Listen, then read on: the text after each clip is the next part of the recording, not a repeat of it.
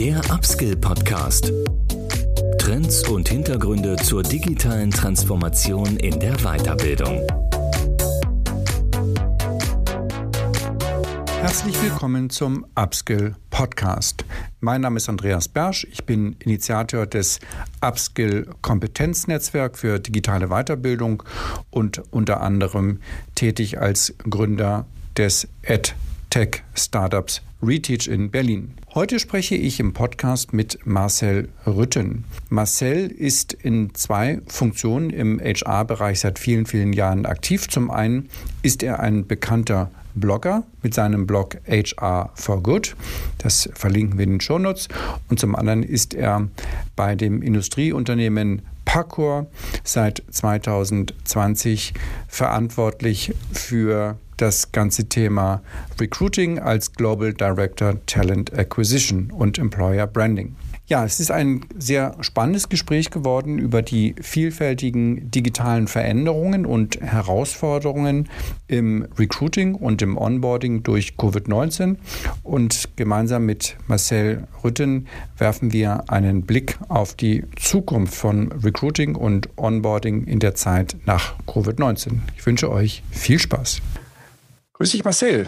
Vielen Dank, dass du heute im Podcast zu Gast sein kannst.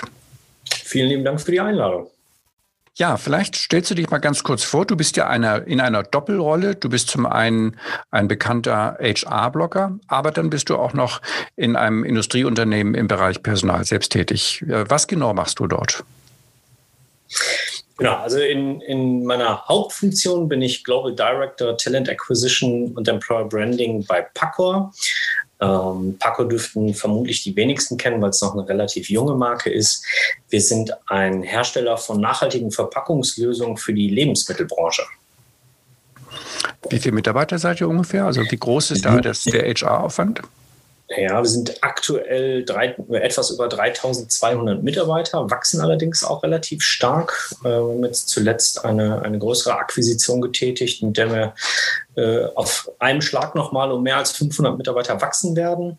Das Ganze ist aber verteilt quer über Europa, also vor allem quer über Europa. Wir haben auch äh, noch einen Standort in den USA und zukünftig dann eben auch noch in Indonesien. Aber der, der Hauptschwerpunkt liegt auf jeden Fall in Europa.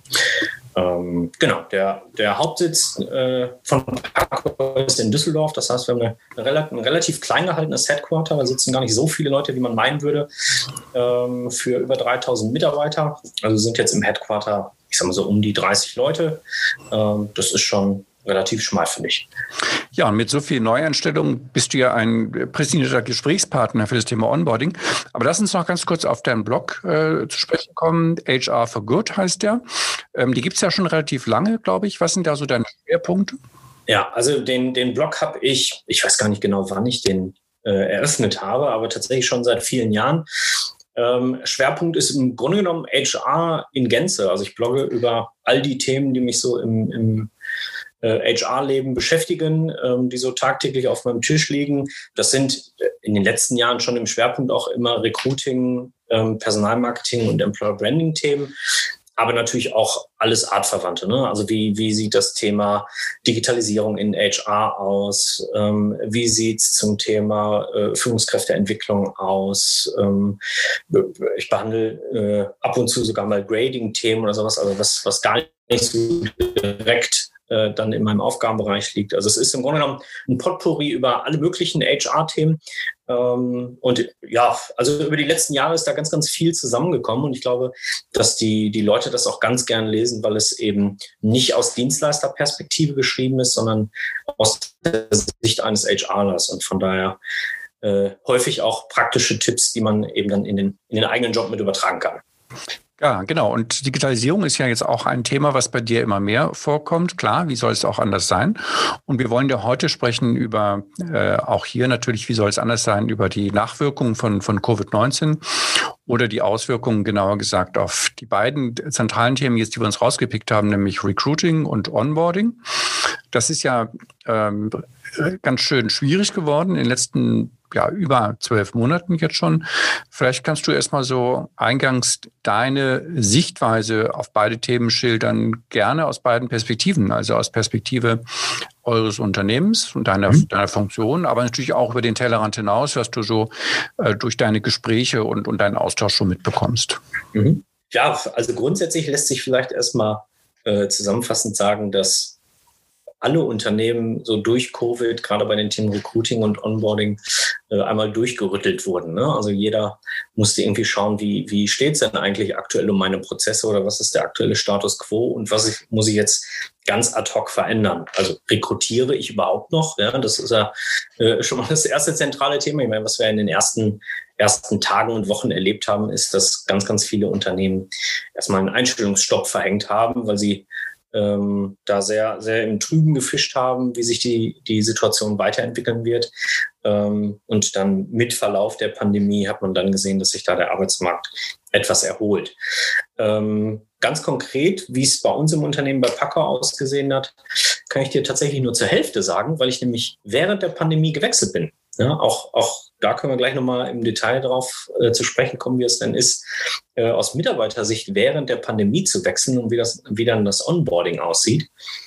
Ähm, aber ja, grundsätzlich das, was ich zu der Zeit, äh, so vor ziemlich genau ein Jahr erlebt habe, ist, dass das Unternehmen, ähm, egal ob es jetzt das war, bei dem ich beschäftigt war zu dem Zeitpunkt oder auch äh, aus, aus anderen Unternehmen, wo ich eben befreundete HRler habe, die haben erstmal technisch aufgerüstet. Ne? Also im Zweifel, wenn äh, nicht ausreichend Endgeräte da waren, ähm, dann wurden erstmal Endgeräte angeschafft. Ja? So, und ich glaube, die, die Nachwirkungen, die haben wir, äh, sehen wir teilweise jetzt noch oder haben wir zumindest mal über Weihnachten auf jeden Fall noch gesehen, immer dann, wenn wir äh, technische Endgeräte kaufen wollten oder, oder verschenken wollten, dann sind die relativ knapp gewesen. Ähm, also so ein iPad konnte man nicht mal ebenso kaufen ne, in der Vorweihnachtszeit. Ähm, und wir haben auch gesehen, dass die, die Preise da auf einmal angestiegen sind. Ähm, ja, weil sonst kennt Technik eigentlich nur, nur eine Richtung beim Preis. Oder, also, ja, das vielleicht nur so als, als Beobachtung, die ich gemacht habe.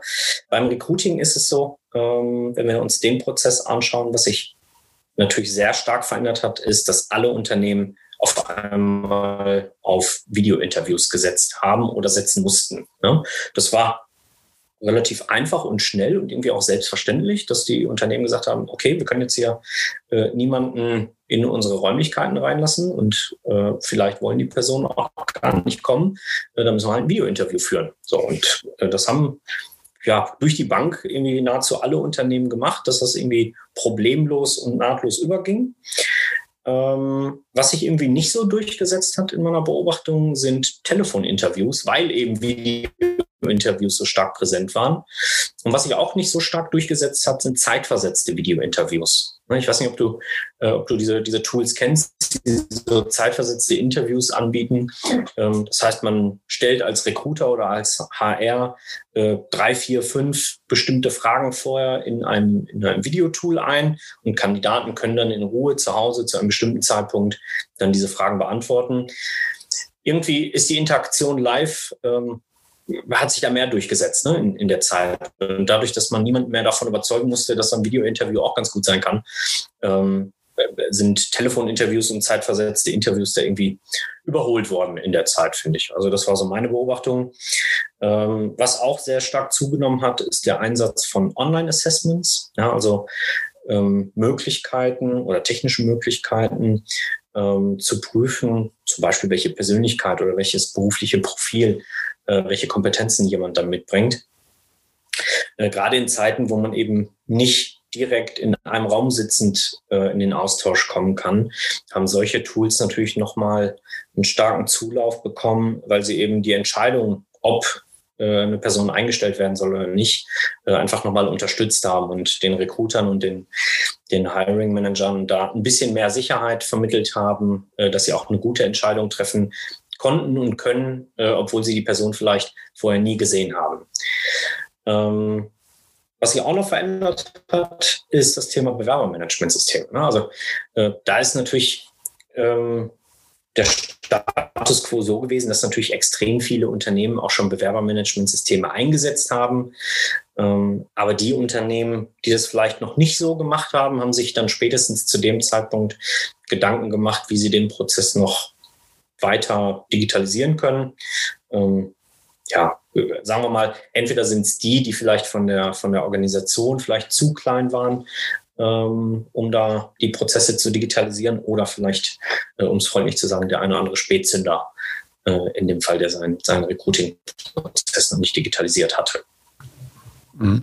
Also Digitalisierung der von, von HR, das ist jetzt auch so ein mega Buzzword, nicht? Das, das meiste ist ja schon in den vergangenen Jahren wahrscheinlich auch im Bereich der personalen Abrechnung erfolgt, nicht? Da gibt es ja schon sehr viele Software-Systeme. Aber so das, das wirkliche HR Operation System, das, das gibt es ja zumindest nicht in den, in den Mittelstand und in kleineren Unternehmen, oder? Das ist so ein bisschen meine Wahrnehmung. Das heißt, man macht die, die, die Lohnbuchhaltung macht man irgendwo seit, seit vielen Jahren elektronisch, aber jetzt Assessment, Bewerbermanagement, digitale Personalakte, das sind ja oft so Insellösungen. Ähm, ist, ist das so zutreffend oder wie siehst du da gerade die, die Entwicklung? Na, ich glaube, da, da ist HR schon weiterentwickelter, als, als man glauben mag. Also ich glaube, HR ist in Gänze schon deutlich über nur digitale Personalabrechnung hinaus. Also äh, Recruiting-Prozesse äh, sind weitestgehend digital. Ganz oft sind auch schon ähm, Lernmanagementsysteme, äh, die dann gerne als äh, Academy betitelt werden, äh, sind dann auch schon in den, in den Unternehmen vorhanden gewesen. Ähm, klar, also die, die Pandemie hat natürlich dazu geführt, dass dann äh, das, was noch nicht digitalisiert war, vielleicht nochmal irgendwie stärker nach vorne getrieben werden musste, weil einfach äh, die Notwendigkeit da war, weil es man sonst äh, im Zweifel nicht mehr arbeitsfähig gewesen wäre. Mhm. Also da gab es auf jeden Fall einen Beschleunigungsmoment. Mhm. Aber so eine wirkliche Verknüpfung, du hast ja noch das dritte Stichwort jetzt ins Spiel gebracht, Lernmanagement, also mhm. Weiterbildung. Eine Verknüpfung diesen, von diesem System ist doch eigentlich, oder nach meiner Wahrnehmung, eine, eine Ausnahme. Das heißt, dass die Daten darüber ähm, in der ganzen, ich sag mal, Lifetime eines, eines Mitarbeiters nicht irgendwo zentral zusammenfließen. Äh, nee, völlig richtig. Und die, die Frage ist auch, ob, ob Covid der richtige oder die Pandemie der richtige Moment ist, um, um genau das zu machen. Was wir aber ja in dem Markt der, der HR Solutions sehen, ist, dass, dass wir nicht diese One-Size-Fits-All-Lösung implementieren werden, weil die äh, einzelnen HR-Prozesse schon auch irgendwie unterschiedlich sind, die man, ähm, oder es gibt kein Tool, was irgendwie jeden Prozess bestmöglich abdeckt. Ja? Das heißt, was wir erleben werden, ist, dass wir trotzdem äh, Flickenteppich von, von Lösungen haben werden in der HR für jeden einzelnen Stream oder für jeden einzelnen Teilprozess. Aber was jetzt mit den aktuellen Lösungen auf jeden Fall ähm, viel, viel einfacher funktioniert, ist das Thema Schnittstelle. Ja, also es gibt bei jedem besseren Tool mittlerweile eine, eine ordentliche API, ähm, dass man die Daten von rechts nach links transferieren kann und dann auch Prozesse ordentlich aufeinander aufbauen kann, dass wenn ich zum Beispiel dann mein, ähm, mein, mein Besetzungsverfahren abgeschlossen habe, die Daten automatisch auf der einen Seite in Richtung Personalabrechnung gehen, auf der anderen Seite dann an ein mögliches Onboarding-Tool, wenn es nicht schon Teil des Bewerbermanagementsystems ist, ähm, mit übergehen und ich dann quasi schon die, die ersten ähm, Trainings für neue Mitarbeiter planen könnte. Ja? Also das, das passiert schon. Die Frage ist halt, welches der Tools ist das führende Tool ja, für, für HR. Das hängt letztlich dann von, von den Zielen und den Notwendigkeiten ab. Ähm, ja, also ich glaube halt weiterhin, es wird ähm, insgesamt mehrere Lösungen in HR geben. Man muss sich halt im Vorfeld nur Gedanken machen, wie soll insgesamt die, die HR-IT-Infrastruktur innerhalb des Unternehmens oder der Organisation aussehen, dass man dann hinterher das große, ganze große Bild hat und jeden HR-Prozess mit abdecken konnte. Wenn man jetzt da mal so ein bisschen in die Zukunft blickt, was wäre denn deine These? Welches ähm, Systemelement wird denn dann dort sozusagen den Lead haben? Äh, ein führendes Tool, womit ich die Stammdaten zu Mitarbeitern verwalten kann, ja, also wie Name, Geburtsdatum und sowas, ähm, Eintrittsdatum, wo, wo diese Daten einfach fest drin sind.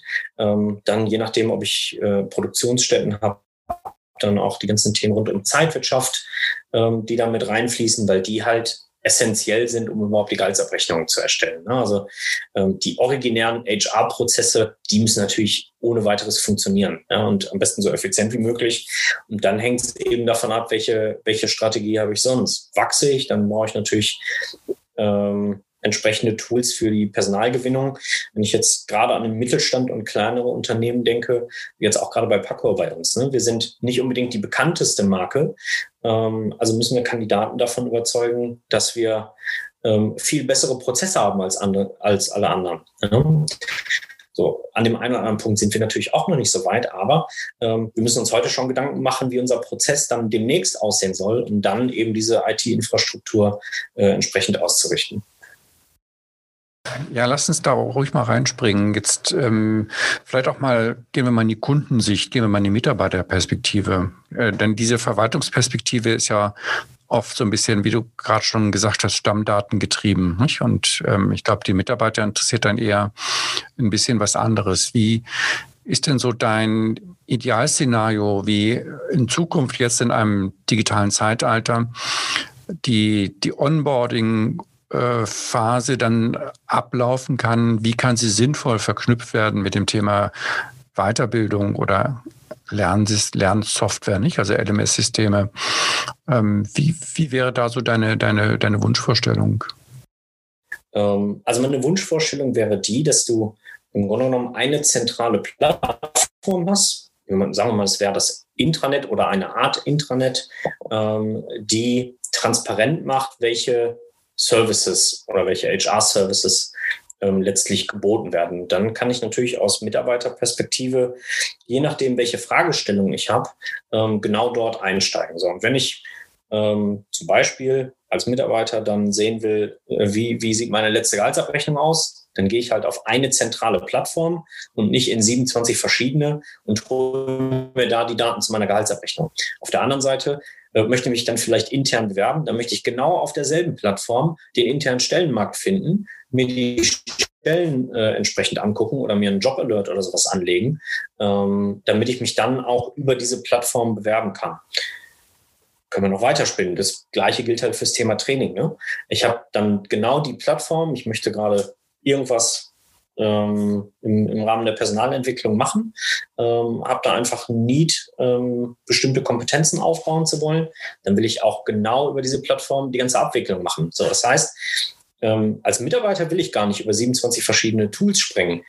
Aus HR-Provider-Sicht ähm, ist aber völlig egal, welches Tool ich nutze, weil es muss nur kompatibel zu dem sein, wo ich es dann hinliefer. Ja, also ähm, ich kann dann ein Bewerbermanagement-Tool einsetzen, das mir halt all die Daten automatisch per Schnittstelle auf diese Intranet-Plattform äh, integriert, ja, sodass ich eben keinen Medienbruch habe. Ähm, und das wird eben dann die, die Frage der nächsten Zeit sein, ähm, dort die, die Services so ja, smooth äh, wie möglich anzubieten, dass die Mitarbeiter da nicht gefrustet sind, weil sie nicht wissen, welches Tool muss ich denn jetzt überhaupt aufmachen, damit ich äh, dieses oder jenes nutzen kann. Ja, das äh, Frust ist ja ein gutes Stichwort.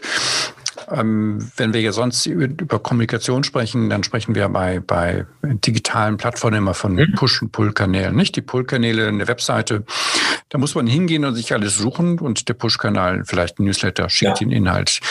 Wenn ich mir jetzt äh, dieses Stichwort Intranet äh, angucke, dann äh, ist ja eigentlich hier sozusagen das, das Denken in, in Pull-Kanälen auch nicht so zielführend. Nicht? Dann muss ich ja eigentlich letztendlich darauf warten, dass der, dass der einzelne Mitarbeiter nach Fortbildungsangeboten sucht äh, oder dass er auch im Onboarding, wo er das, das Unternehmen ja noch gar nicht kennt. Und jetzt sind wir auch bei den Schwierigkeiten des digitalen Onboardings, wo die Kollegen nicht da sind. Ja, das ganze informelle Lernen, was früher in der Teeküche stattgefunden hat, fällt ja jetzt erstmal aus. Ja, wird verlagert auf, auf Teams oder auf andere Kanäle.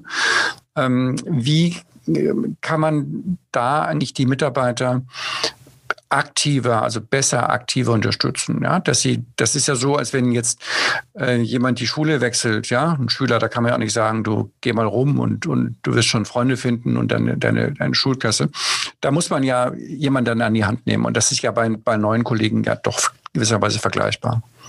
Witzigerweise kann man genau das auch toolbasiert machen. Klar, also der, der, der Zustand, der irgendwie nicht hilfreich ist, ist zu sagen, so, ich habe hier einen ganz tollen Trainingskatalog, such dir mal was aus, du klickst auf Anmelden und dann geht der Workflow im Hintergrund los, dass der Vorgesetzte prüft, ob Budget da ist ähm, und dann entsprechend freigibt, der Mitarbeiter geht zum Training und es gibt keine, keinen Transfer dazu, ne, ob, ob auch wirklich äh, das Training seine Wirkung erreicht hat und so weiter. Also all die Schwierigkeiten, die wir seit Jahren kennen, äh, die so ein normales Lernmanagementsystem mit sich bringt.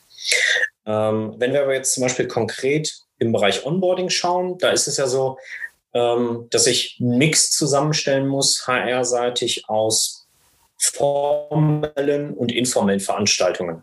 Ja, also einmal schauen, wie schaffe ich es, äh, die neue Kollegin oder den neuen Kollegen arbeitsfähig zu machen, ähm, dass er oder sie alle Inhalte kennt, ähm, um ähm, ja, quasi zum Kunden gehen zu können. Ähm, auf der anderen Seite muss ich mir natürlich Gedanken machen, was braucht es an sozialer Integration? Ja, also welches Maß, welche Tools, welche, welche Aktivitäten braucht es, damit jemand äh, nach einer bestimmten Zeit sagt, genau hier, hier fühle fühl ich mich wohl. Ich habe ein tolles Netzwerk jetzt innerhalb des, Organis äh, des Unternehmens, innerhalb der Organisation geschaffen, ähm, mit der ich imstande bin, meinen Job so effizient wie möglich durchzuführen. Es macht mir super viel Spaß und ähm, dafür gibt es eben äh, bestimmte Tools, die genau das machen. Ja, zu sagen, okay, ich habe hier einen Mitarbeiter aus der Jobfamilie XY, der hat Schnittstellen zu Abteilung A, B und C. Ja, so, dann gibt es bestimmte Trainings, die dann mehr oder weniger automatisiert eingestellt werden, aber es findet auch gleichzeitig die Einladung zur informellen ähm, Verknüpfung statt. Ja, also dass man sagt so, hier lernst du jetzt nochmal das Sales-Team kennen in, einem, in einer Afterwork-Session. Äh, mit, mit deinem Team hast du äh, täglich eine kurze Kaffeerunde oder sowas. Ja? Also, dass man wirklich auch da automatisiert plant, ja? mit Terminanfrage in Outlook. Ja? Ist wirklich simpel. Ähm, dann schon vorgefertigte Einladungen hat, äh, um eben sein, sein internes Netzwerk aufzubauen äh, oder zu erweitern. Welche Schwierigkeiten siehst du denn eigentlich generell äh, jetzt für das informelle oder auch das soziale Lernen im, im, digitalen Raum? Nicht? Also soziales Lernen versucht man ja beim, beim digitalen Lernen zu unterstützen durch, durch Lerngruppen nicht? Und, und Austausch, um da eben das, das informelle Lernen zu, zu befruchten.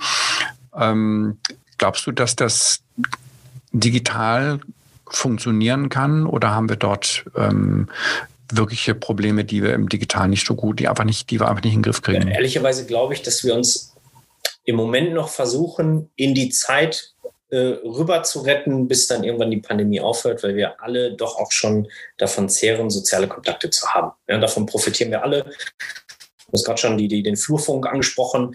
Das ist, das kannst du nicht ersetzen durch digitale Formate. Ne? So, du, du bist im Büro und hörst, was die Kollegen im Hintergrund sprechen. Das schnappst du ja nicht auf, wenn du nicht Teil einer Videokonferenz bist. Ähm, auf der anderen Seite, ähm, ja, wir, wir versuchen quasi solche Formate natürlich alle zu nutzen. Ne?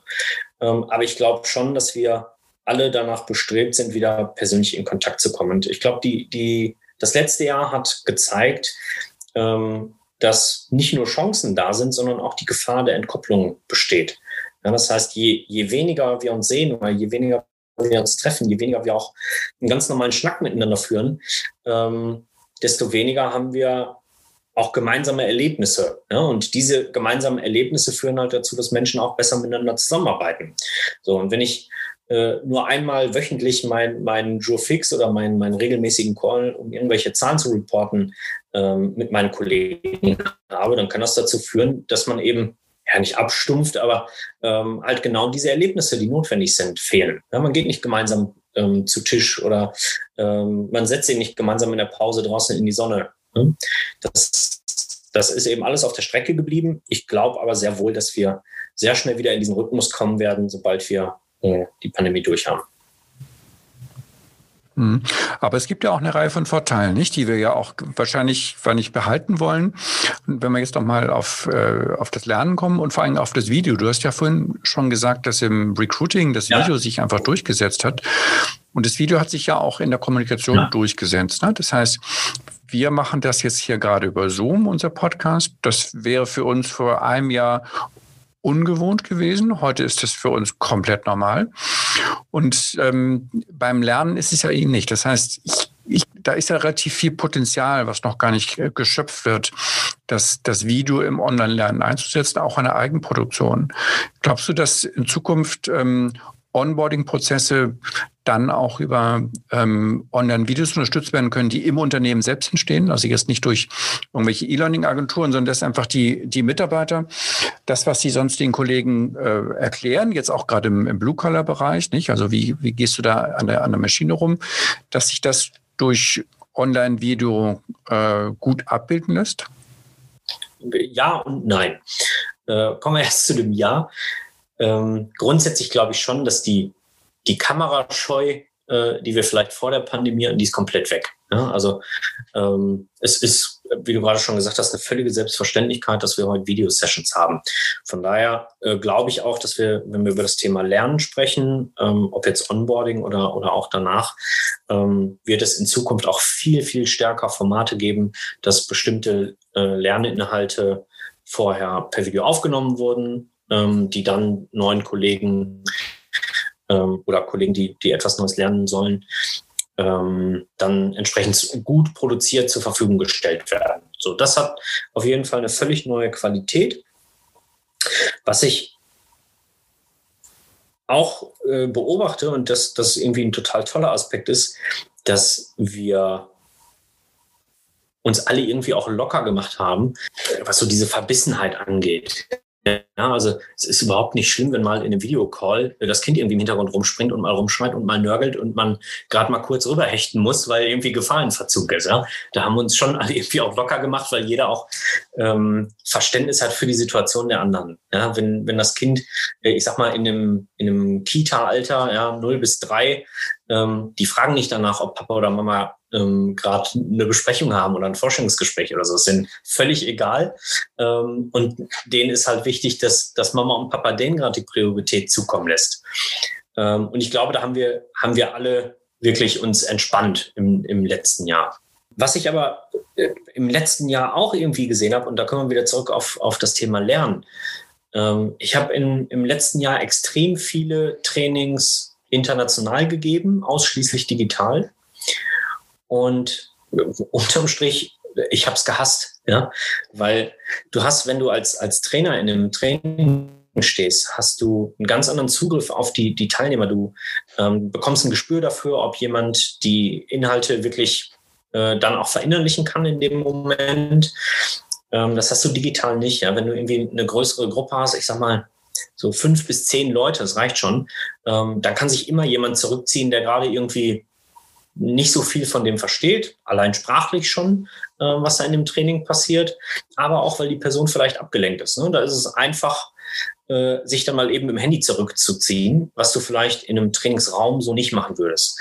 So, das heißt, das ist irgendwie ein Aspekt, der ist dazugekommen, den ich ja, wo, bei dem ich hoffe, dass er so schnell wie möglich wieder verschwinden wird.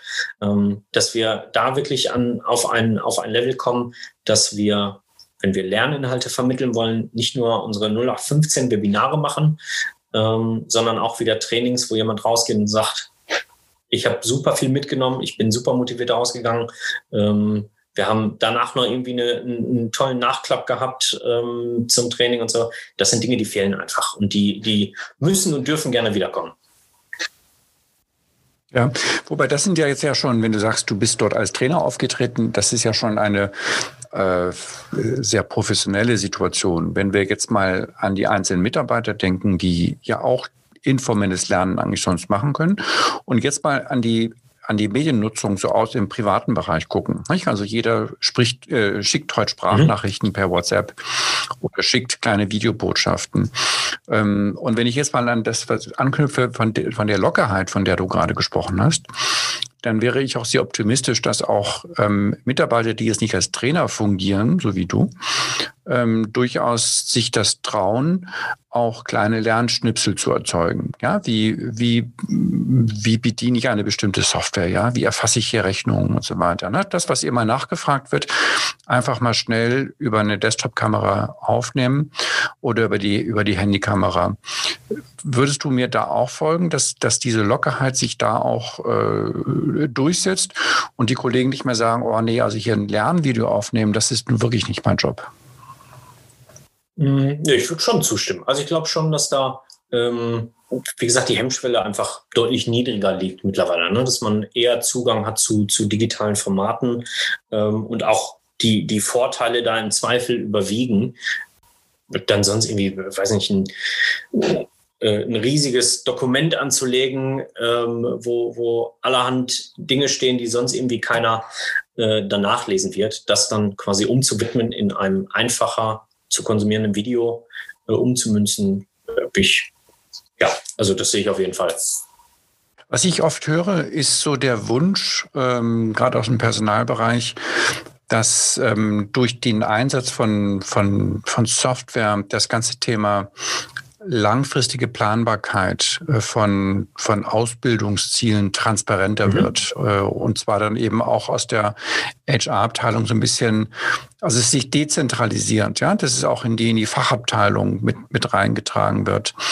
Ähm, wie ist so deine, deine Wahrnehmung? Wird sich das jetzt durch Digitalisierung verändern? Das ist alles so ein bisschen, also früher war es ja so, wenn ein Mitarbeiter eine, eine Fortbildung machen wollte, dann ist er zur, ähm, wie hieß das früher, Personalentwicklung gegangen, ja.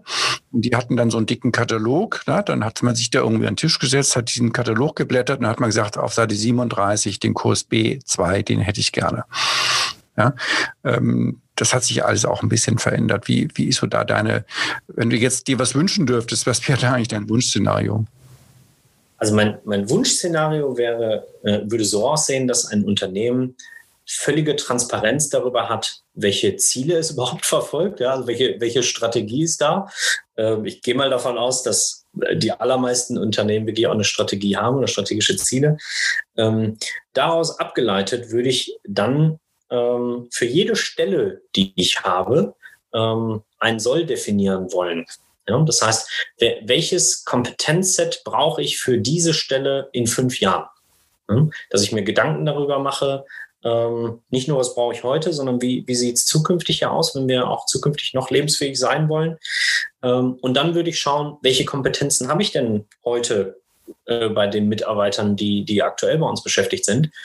Und dann würde ich versuchen, eben die Zeit zu nutzen, genau dieses Gap zu lösen. Ja, dass ich dann in fünf Jahren genau an dem Punkt sein will, wo ich vor fünf Jahren dann gesagt habe, dass ich dort sein will.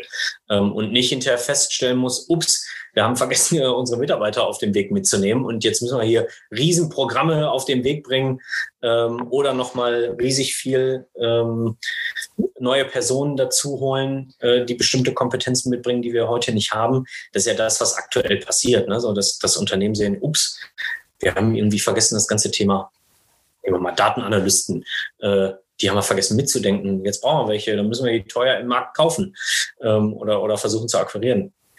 Also wenn ich es aber schaffe, meine Mitarbeiter über den ganzen Prozess, über die ganze Wertschöpfungskette irgendwie mitzunehmen, ähm, dann habe ich das, das Upskilling sozusagen ähm, am offenen Herzen geschafft. Das ist ja äh, eine Idee, die jetzt ja oder ein Wunsch, der ja auch nicht so neu ist. Warum, warum ja. funktioniert das denn eigentlich nicht in der Praxis? Meine Vermutung wäre, ähm, dass vielleicht Managementpläne zu kurzfristig sind. Ähm, ja, dass, dass, dass bei zahlengetriebenen Unternehmen vielleicht ähm, nicht immer so im Fokus steht, dann so eine fünf bis zehn Jahresperspektive auch zu betrachten, um Mitarbeiter dann entsprechend zu entwickeln. Aber das kann auch falsch sein, was ich sage. Ähm, aber das wäre so meine Beobachtung der letzten Jahre, die ich so gemacht habe, ähm, dass dann häufig die, die ganz lange Perspektive fehlt und dann auch wirklich der unbedingte Willen, äh, da jeden Mitarbeiter, jede Mitarbeiterin auf den Weg mitzunehmen. Und wenn wir jetzt mal so richtig in die Zukunft gucken, ähm, glaubst du, dass wir dadurch den Einsatz von künstlicher Intelligenz weiterkommen? Also ich könnte mir zum Beispiel vorstellen, dass so typische Lernpfade ja, für die äh, jetzt für, für, für Unternehmen, äh, für Mitarbeiter nicht im Unternehmen mühsam entwickelt werden müssen, nicht, sondern dass sich das natürlich auch durch eine Querschnittsauswertung äh, erstellen lässt. Ja? Wenn man sich bestimmte Branchen anguckt, ähm, dann, dann kann man ja Benchmarks definieren und ja daraus eigentlich relativ einfach so eine ideal, idealtypische Lernpfade ähm, etablieren, die dann eben auch durch eine intelligente Auswahl von, von entsprechenden Schulungen aus einem, aus einem Katalog zugeordnet werden und dann auch eben der, der Lernfortschritt äh, verfolgt werden kann. Gehst du da mit? Ja, unbedingt sogar. Also ich bin, bin da fest von überzeugt, dass wenn, wenn Mitarbeiter ähm, für sich auch einen, einen langfristigen Plan haben und sehen, ähm, dass sie da auch gewillt sind, die, diesen Weg mitzugehen. Und ähm, dann wird es natürlich eine, eine Größe geben von Mitarbeitern oder eine Gruppe von Mitarbeitern geben, ähm, die vielleicht gar nicht so die lange Perspektive haben, sondern die eher so gucken, was, was funktioniert so die nächsten ein bis zwei Jahre. Ähm, denen muss man dann unterschiedliche Optionen, unterschiedliche Wege anbieten können. Und dann ähm, müssen sie die Wahl haben können, zwischen diesen verschiedenen Optionen zu wählen. Und vielleicht liegt er dann auch gar nicht im Unternehmen direkt, sondern ähm, wir, wir denken ja im Moment auch noch immer stark in Festanstellungen. Ne? Ähm, vielleicht wird sich das dann auch noch viel, viel stärker in, in projektbasierte Zusammenarbeit und in Freiberuflichkeit ähm, dann zeigen, dass, dass Mitarbeiter sagen, okay, ich habe ähm, für mein Profil, für das, was ich gerne ähm, beruflich mache, äh, reicht ein Arbeitgeber gar nicht aus. Ich möchte ganz, ganz viele Dinge ähm, kennenlernen und erleben. Ähm, und das lerne ich, indem ich das, das und das mache, also mir ein Potpourri an Aufgaben aussuche ähm, und dann eben so das Kompetenzprofil über Jahre hinweg anreichern. Hm. Also was ja mir auch, weil ich mehr aus der Kommunikation komme, sehr stark auffällt, ist, dass das ganze Thema Schwarmintelligenz jetzt ja auch schon sehr überholter Begriff, nicht? Aber als das Web 2.0 aufkam vor gefühlt 15 Jahren, war das ja. ja. ein wichtiges Thema, nicht? Wie kann ich durch Schwarmintelligenz sozusagen von anderen lernen? Nicht? Das waren dann Restaurantbewertungen und so weiter. Ich sehe das nicht im HR-Bereich. Also es gibt sehr wenig Bewertungsplattformen für, für Fortbildung. Es ist ein mhm. sehr intransparenter Markt. Ja. Ähm, ich sehe sehr wenig Austausch äh, über die Unternehmensgrenzen hinweg. Ähm, ich sehe dort auch sehr wenig Kollaboration. Also, dass man zum Beispiel sagt, äh, wir sind jetzt äh, B2B und wir haben hier, äh, wir haben ja 20 Vertriebler, ähm, die müssen wir schulen. Wir, wir, wir vernetzen uns da mit anderen Unternehmen, die eine ähnliche Herausforderung haben. Das alles sehe ich nicht. Ähm, warum ist da der, der Personalbereich so, so geschlossen, so dass, dass jedes Unternehmen das, das alles für sich selbst macht? Ja, ich glaube, es fehlt an, an Standards, die irgendwie äh, für alle Unternehmen gleich gelten. Ne? Das ist häufig eine Blackbox. Ähm, wenn, du, wenn du das mit Lernen zum Beispiel an, an Hochschulen oder Universitäten siehst, da hast du dann Akkreditierungsinstitute, die zumindest dann Lehrpläne miteinander vergleichen. Das ist so im, im Rahmen der beruflichen ähm, oder im, im Rahmen von beruflichen Trainings weniger. Ne? Du kannst nicht den, nur schwer den einen Trainer mit dem anderen vergleichen. Vielleicht kannst du die Lerninhalte nebeneinander legen, aber was du da letztlich an Qualität zurückbekommst, lässt sich nur schwer sagen. Das ist fürs Recruiting im Grunde genommen das Gleiche. Ne? Auch da sind ähm, Prozesse intransparent. Ja, wenn ich mich als Kandidat irgendwo bewerbe, ähm, ich weiß nicht, in welcher Qualität ich bei dem äh, Unternehmen interviewt werde. Ja, ist das irgendwie, verhalten sich da die Führungskräfte wie die Axt im Wald? Ähm, oder ist das sehr kandidatenzentriert? Ja, es gibt einfach keine Standards dafür. Ähm, es gibt natürlich, also es gibt sowas wie, wie die DIN-Norm ähm, für, für das Thema Eignungsdiagnostik, aber äh, wenn man ehrlich ist, das wird kaum angewandt. Ja? Also auf der einen Seite, weil es vielleicht nicht bekannt genug ist, aber äh, vielleicht ist es auch für das eine oder andere Unternehmen nicht praktikabel genug. Unterm Strich bleibt, es fehlen halt gemeinsame Standards und dadurch kann man als Unternehmen gegenüber Kandidaten oder gegenüber Mitarbeitern dann immer äh, ja, sich dann von der besseren Seite zeigen, wenn man eben Transparenz schafft. Ja, also welche, welche Qualität liefern wir für welchen Teilprozess? Wie gesagt, egal, ob es Recruiting, Onboarding oder, oder äh, Learning ist. Ähm, und auf der anderen Seite, gilt, gilt das genauso für die, die Anbieter, die in dem Kontext unterwegs sind. Ne? Wenn die schaffen, so transparent wie möglich zu sein und auch eine Vergleichbarkeit herstellen können zu anderen Anbietern, dann ist es natürlich einfacher. Mhm. Ja, lass uns doch vielleicht so zum, zum Abschluss nochmal ähm, gucken, welche der Dinge jetzt so in deinem Arbeitsbereich ähm, möchtest du, dass sie äh, uns so digital erhalten bleiben, wie wir sie jetzt durch, durch Covid-19 transformiert haben, nicht? Durch diesen, durch diesen digitalen Schock, den wir da jetzt alle durchlaufen sind.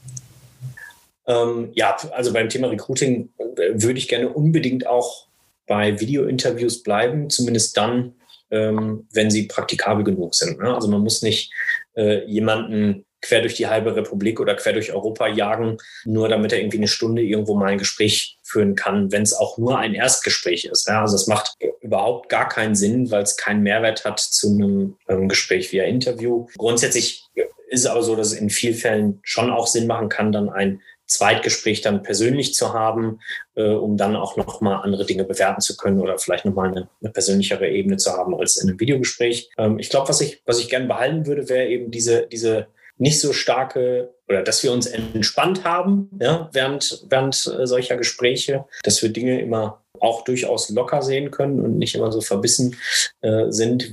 Ja, wenn, wenn jemand irgendwie drei Minuten später zu einem Interview kommt, dann kann man das aus deutscher Perspektive total schrecklich finden. Ähm, wenn aber so ein Videocall irgendwie drei Minuten später anfängt, weil jemand gerade eine schlechte Internetverbindung hatte, dann war das auch okay. Ja? Also, ähm, dass wir da einfach ein bisschen runterfahren Glaubst du denn, dass sich das, äh, die Probleme des Recruitings, die es vor Covid gab, ähm, dass man die jetzt anders angehen wird? Also wenn der Arbeitsmarkt wieder anzieht, ähm, das war ja doch sehr viel Frustration überall im Markt. Nicht? Also dieses ganze Thema Stellenbörsen funktionieren nicht mehr richtig. Ähm, man kriegt keine vernünftige Lead-Pipeline mehr, um, um gute Bewerber anzuziehen.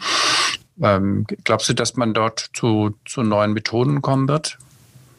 Mm, nicht unbedingt. Also es hat, es ist ja, muss man ja differenziert betrachten. Es gibt Jobgruppen oder Branchen oder Jobfamilien, die hart getroffen wurden von Covid, also Touristik, äh, Gastronomie und so.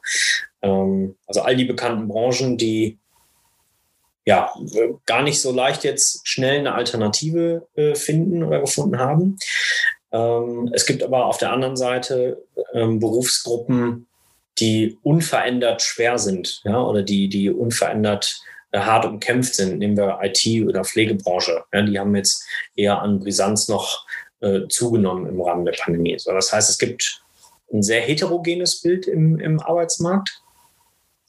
Und was ich halt glaube oder wovon ich fest überzeugt bin, ist, dass man sich als Unternehmen für jede einzelne ähm, Jobgruppe eine eigene Strategie aufmachen muss weil es eben nicht den einen Weg gibt, äh, um einen Mitarbeiter zu finden, sondern man muss sich genau die Zielgruppe anschauen. Man muss sich anschauen, wie sieht der Arbeitsmarkt einmal in der Jobfamilie aus, aber dann auch noch regional. Das kann auch nochmal stark unterschiedlich sein.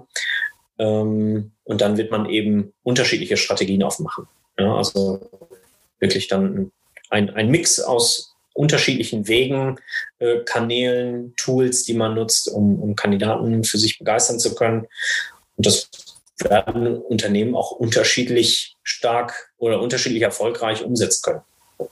Also da werden welche bei sein, die das vielleicht nicht so gut können und dann im Zweifel auf der Strecke bleiben, ähm, weil sie dann eben auf lange Sicht austrocknen, weil sie keine neuen Mitarbeiter bekommen. Ja, Marcel, vielen Dank. Das war ein, ein, ein guter Ritt mal durch ähm, die digitale Challenge. Ich wünsche euch viel Erfolg bei dem Onboarding eurer 500 neuen äh, Kollegen auf digitalem Weg.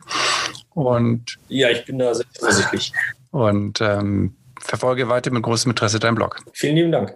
Ja, das war das Gespräch mit Marcel Rütten, dem Herausgeber des Blogs HR for Good. Ich danke euch fürs Zuhören und freue mich wie immer, wenn ihr unseren Podcast weiterempfehlen könntet. Viele Grüße aus Berlin. Der Upskill Podcast. Trends und Hintergründe zur digitalen Transformation in der Weiterbildung.